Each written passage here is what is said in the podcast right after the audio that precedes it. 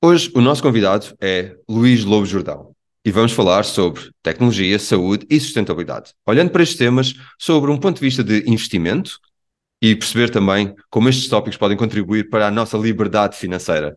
Não saiam daí. Ah, e vamos também deixar-vos com uma dica sobre onde investir. Fiquem até ao fim. Olá e bem-vindos a mais um episódio do Podcast Cruzamento. No episódio de hoje vamos falar como o investimento, e sim, deixaremos várias dicas sobre como fazer, tem um impacto positivo na saúde, tecnologia e sustentabilidade. O meu nome é André Correia e estou acompanhado pelo meu amigo e anfitrião, Daniel Guedalha. Olá e bem-vindos a mais um episódio do Podcast Cruzamento. Hoje estamos acompanhados por Luís Lobo Jordão. Olá Luís, muito bem-vindo ao Podcast Cruzamento. Olá, bom dia Daniel, bom dia André, obrigado pelo convite. Estou muito contente de estar aqui convosco neste podcast. Excelente, excelente, Luís. Então vamos então começar a primeira pergunta. Em 30 segundos, quem é o Luís Lobo Jordão e já agora fala-nos do teu podcast Fire Talks? ok, ia começar uh, por aí, pelo podcast. Uh, se calhar nós temos isso em comum, portanto temos um podcast, eu tenho um podcast Fire Talks Portugal, e isso vem do quê? Vem de eu estar num grupo de, de Facebook com muitas pessoas interessadas nesse movimento, que se calhar vamos fazer mais, falar mais à frente, do FIRE. Uh, e isso vem do quê? Vem de eu ser investidor já há mais de, de 20 anos, ser analista, analista financeiro certificado pelo CFA e ter inclusivamente criado alguns fundos. Uh, ainda sou responsável por fundos uh, eh, PPR, fundos de pensões abertos, portanto, fundos para os portugueses investirem e também uh, fundos dedicados, que é para pessoas com mais capital Uh, e pronto, eu comecei uh, a investir há, há, bastante tempo, em 99, ainda foi no outro milénio, e, e, gosto muito de partilhar a minha experiência assim com, com as pessoas, porque falta muita literacia financeira em Portugal e, e gosto de dar esse contributo. Referiste que falta muita literacia financeira e, e, de facto diversos rankings mostram, mostram que Portugal está infelizmente na cauda da Europa e só com a nossa educação, sabendo o que, daquilo que estamos a falar, podemos tomar as melhores decisões.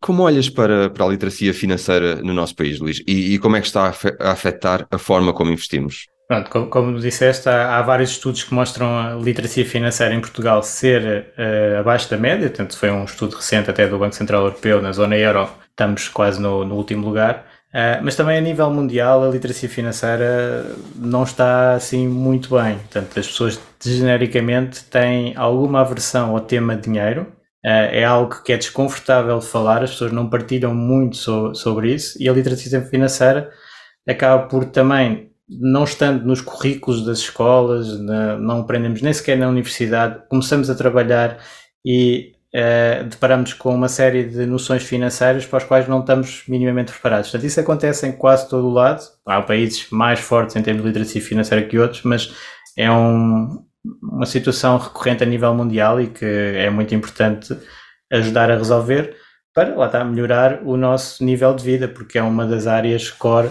da nossa vida, ter os meios financeiros para viver uma vida plena, tal como a saúde, que é aqui do tópico do podcast, e, ajuda muito essa parte da componente financeira, inclusivamente ter liberdade financeira para a, a saúde. E já, já, vamos, já vamos aí falar também um pouquinho do FIRE.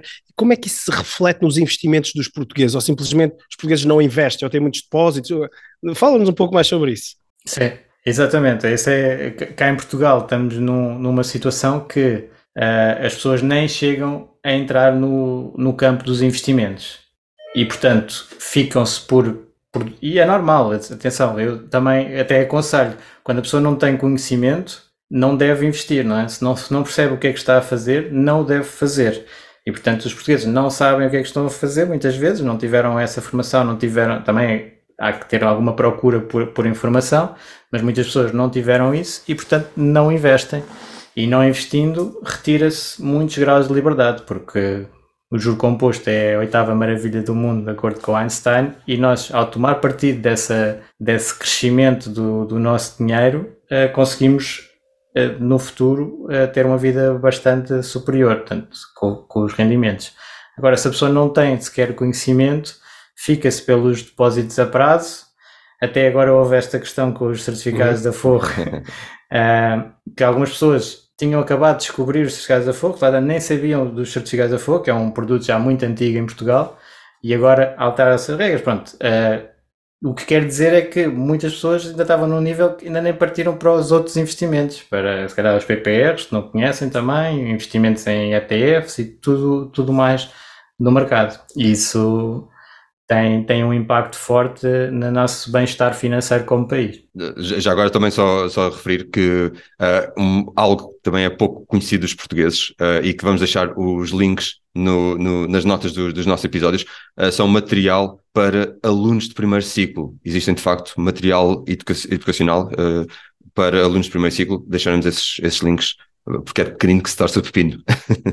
já agora, entretanto, já existe para todos os ciclos. Portanto, há quatro cadernos de literacia financeira. Aqui a questão dos cadernos é que normalmente não são lecionados. Ou seja, eles existem, mas a maior parte dos professores também uh, não têm muita formação na área, também não querem entrar por esses tópicos, preferem outros tópicos na disciplina de cidadania e portanto acaba por existir esse material sem que seja muito usado. Fica aqui também se calhar o rap.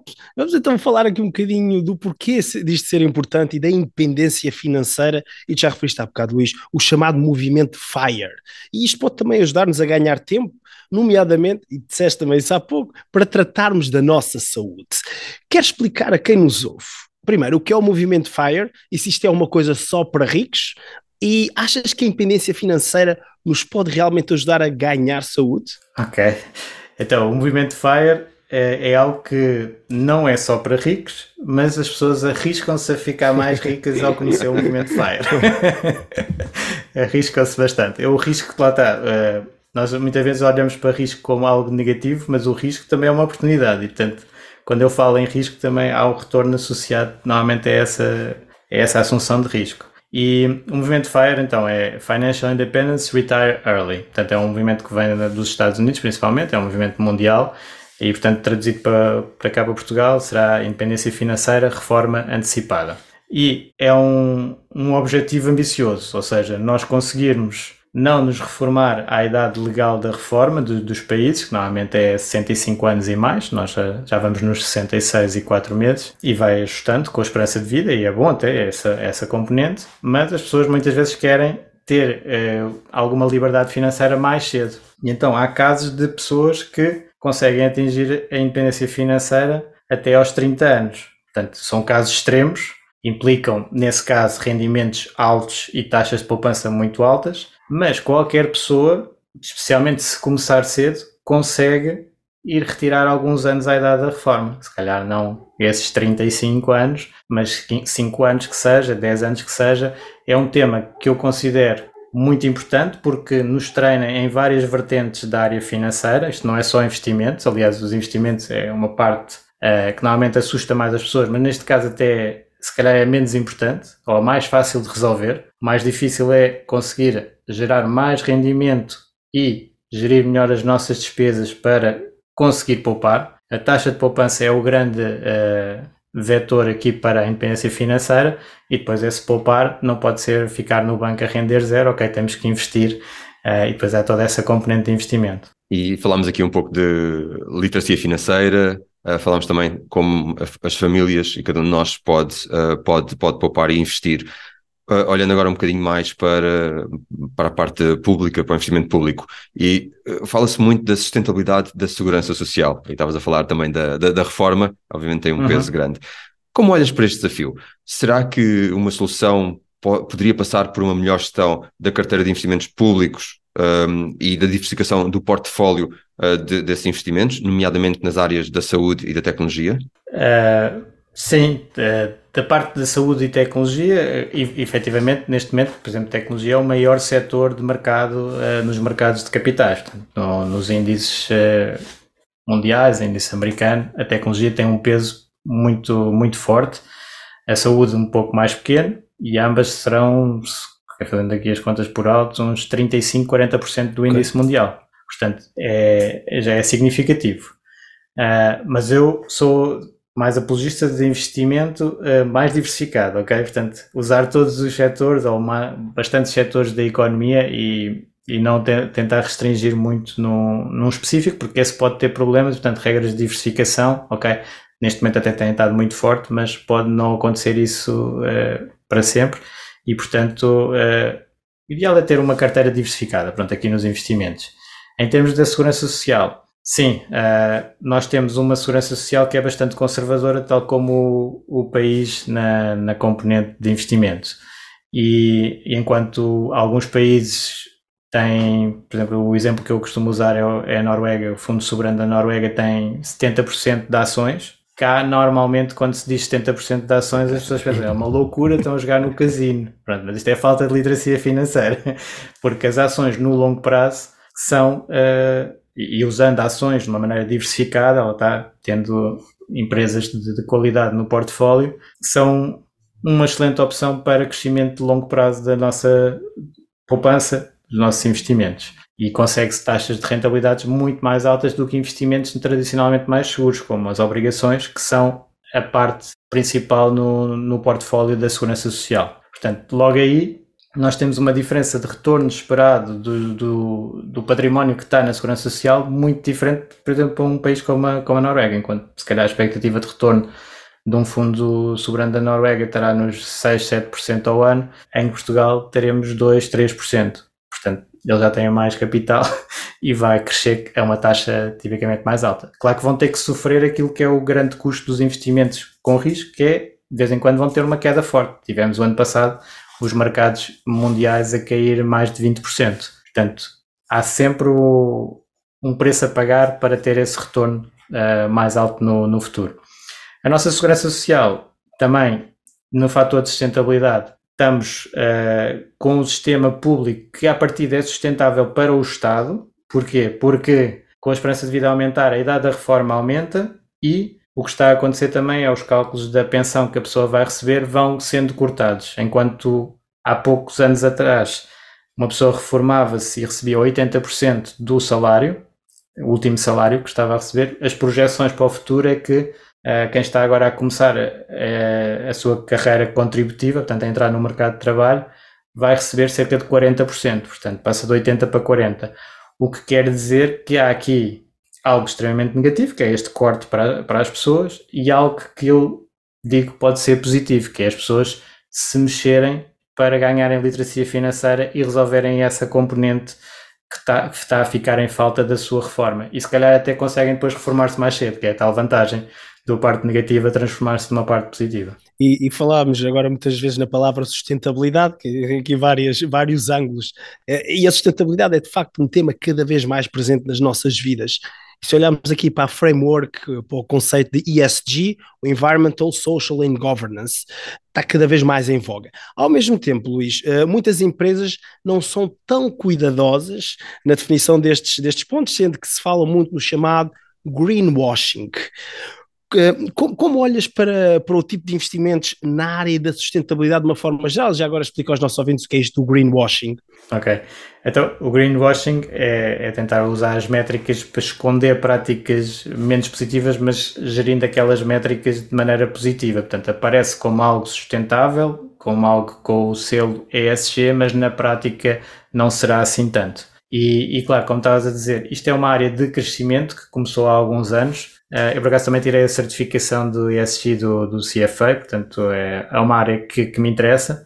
Uh, não sou assim um grande especialista, mas uh, tenho alguns conhecimentos. E começou por ser uh, exclusão de setores, portanto, muitas vezes os portfólios dos investidores excluíam certas áreas que eram consideradas mais prejudiciais de algum para o ambiente ou parte social, por exemplo, excluir energia, excluir tabaco, excluir jogo, era um bocadinho assim e passou para esses ESG, uh, eh, esses fatores de ESG, a ser algo que até é premiado. Portanto, eu vou escolher empresas que mostram ter bons rankings nessas áreas. Claro que está a começar e, portanto, não há uma standardização da indústria e, as e, e é muito um, ehm, self-reported. As empresas é que dão os dados e, portanto, claro que são as empresas que dão os dados, existe alguma dificuldade em, em avaliar devidamente.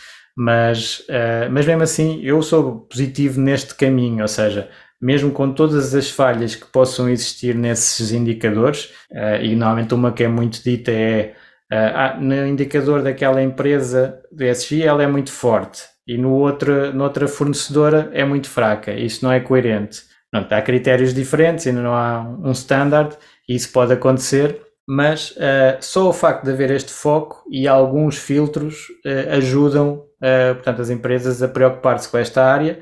E claro, também ninguém, nenhuma empresa vai querer ser apanhada num greenwashing, não é? Depois isso ainda é mais prejudicial. Portanto, até porque no, mesmo olhando, às vezes as pessoas tentam fazer estas manipulações de números, mas olhando para o conceito em si, ele é excelente para as empresas. Porquê?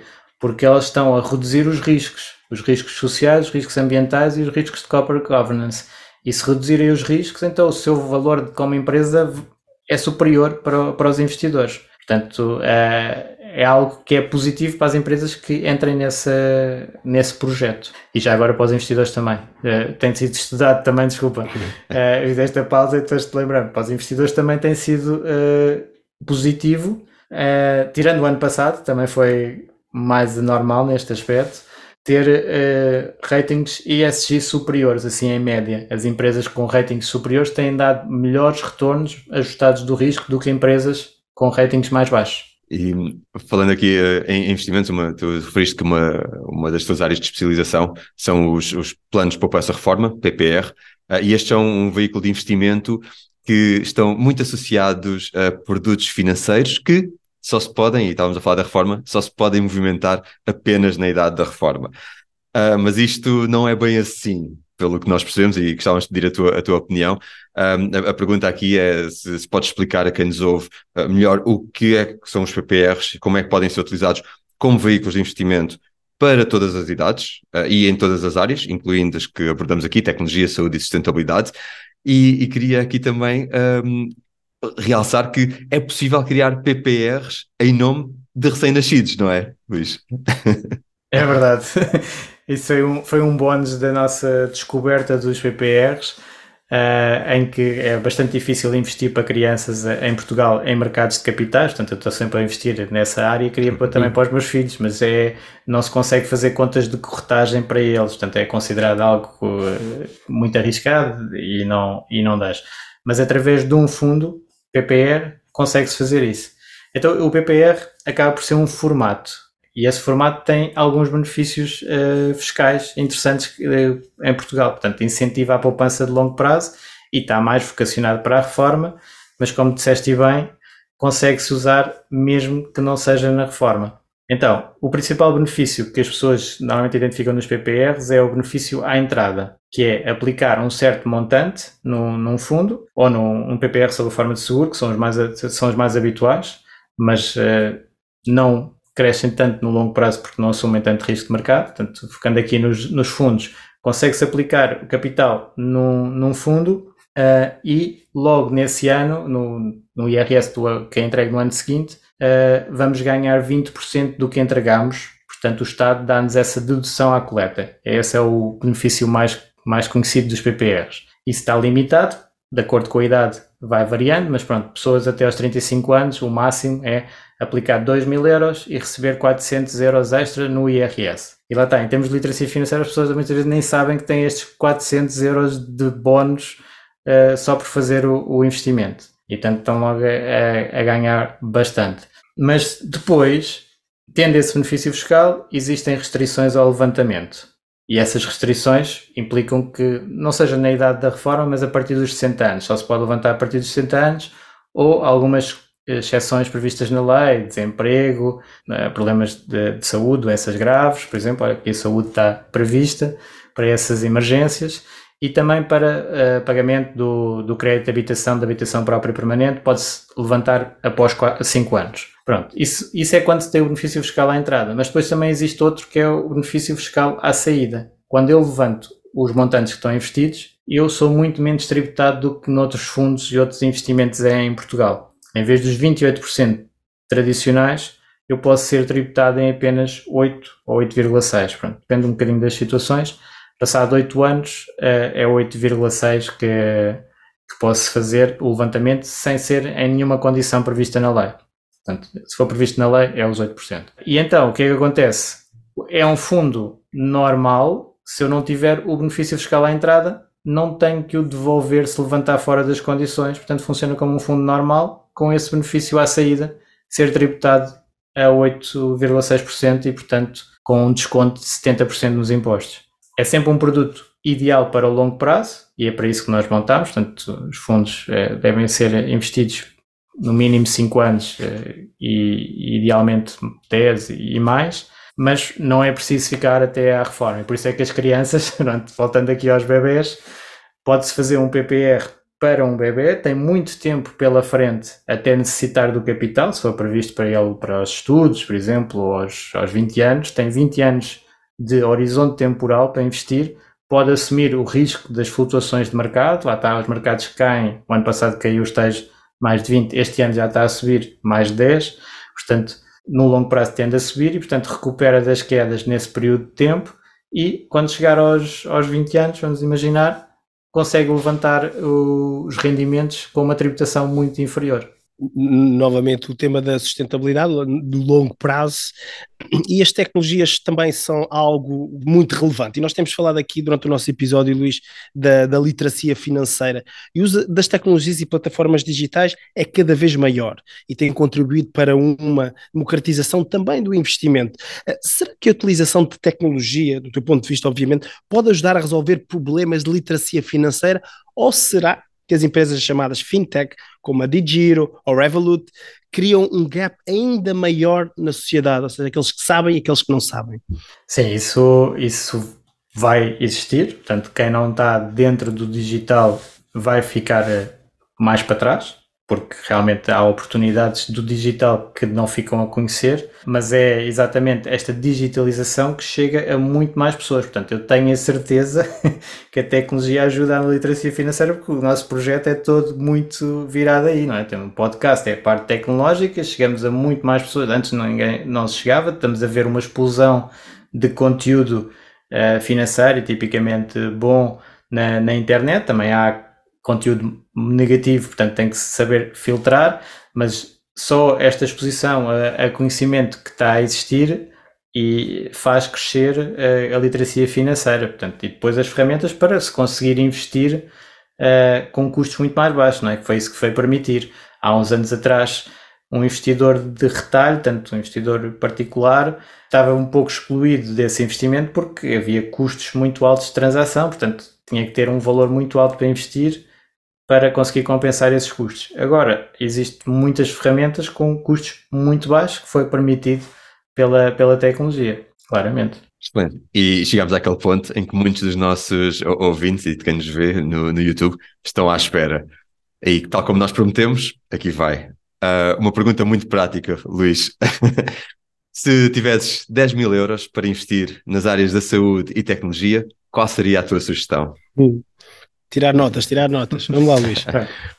Aqui na, na parte de, de, tecnologia, pronto, se considerarmos todas estas ferramentas, não é? temos, temos muitas opções. Eu acho que o primeiro investimento que nós devemos fazer é em conhecimento. Portanto, eventualmente usar aqui a tecnologia digital para uh, aprender num curso, numa mentoria, num, numa situação dessas, uh, livros também, audiobooks, podcasts, uh, pronto.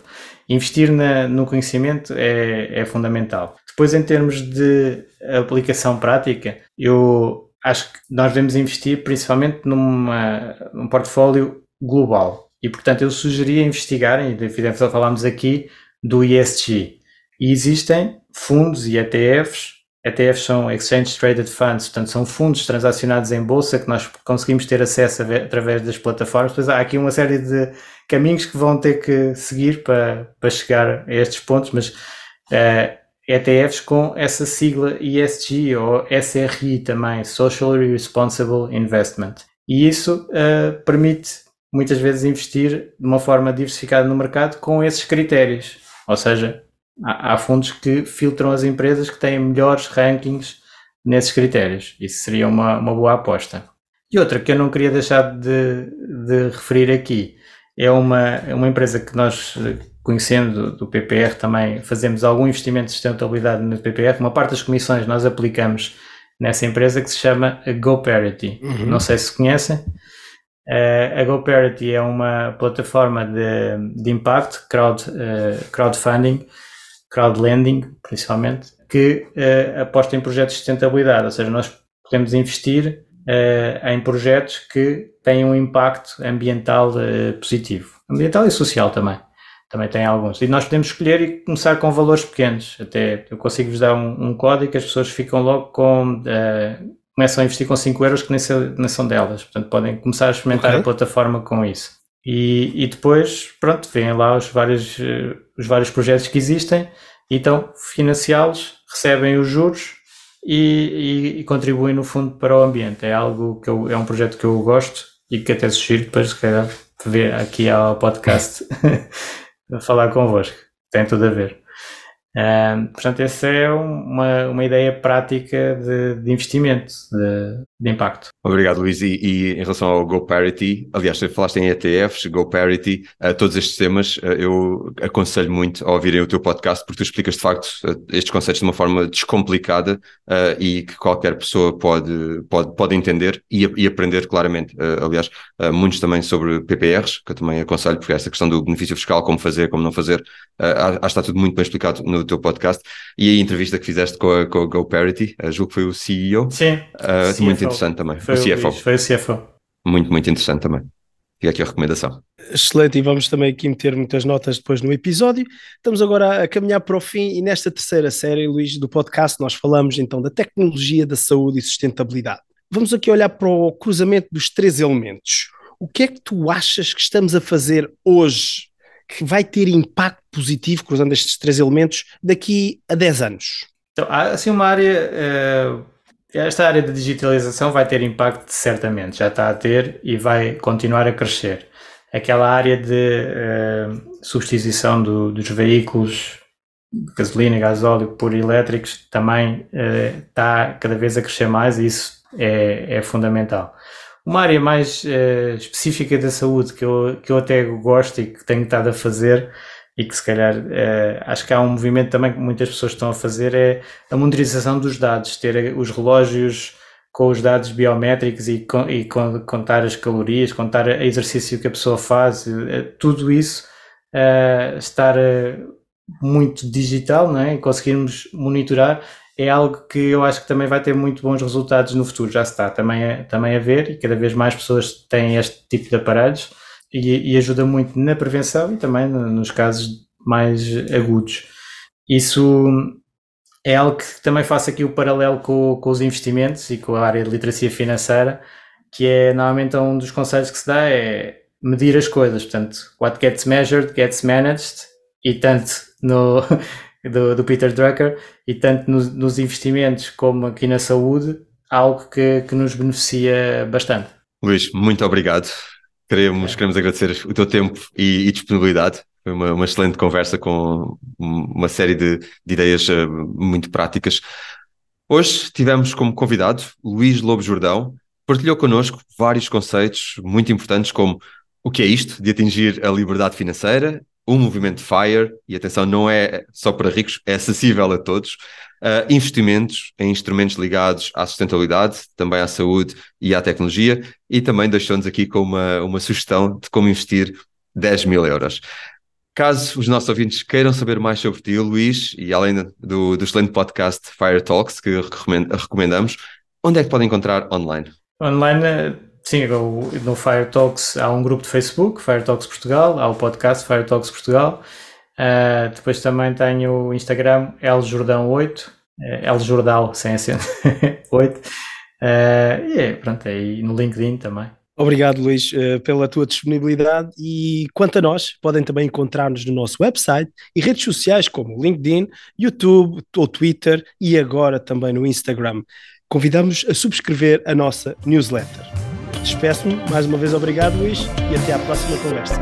Obrigado, Anos. Tchau, tchau.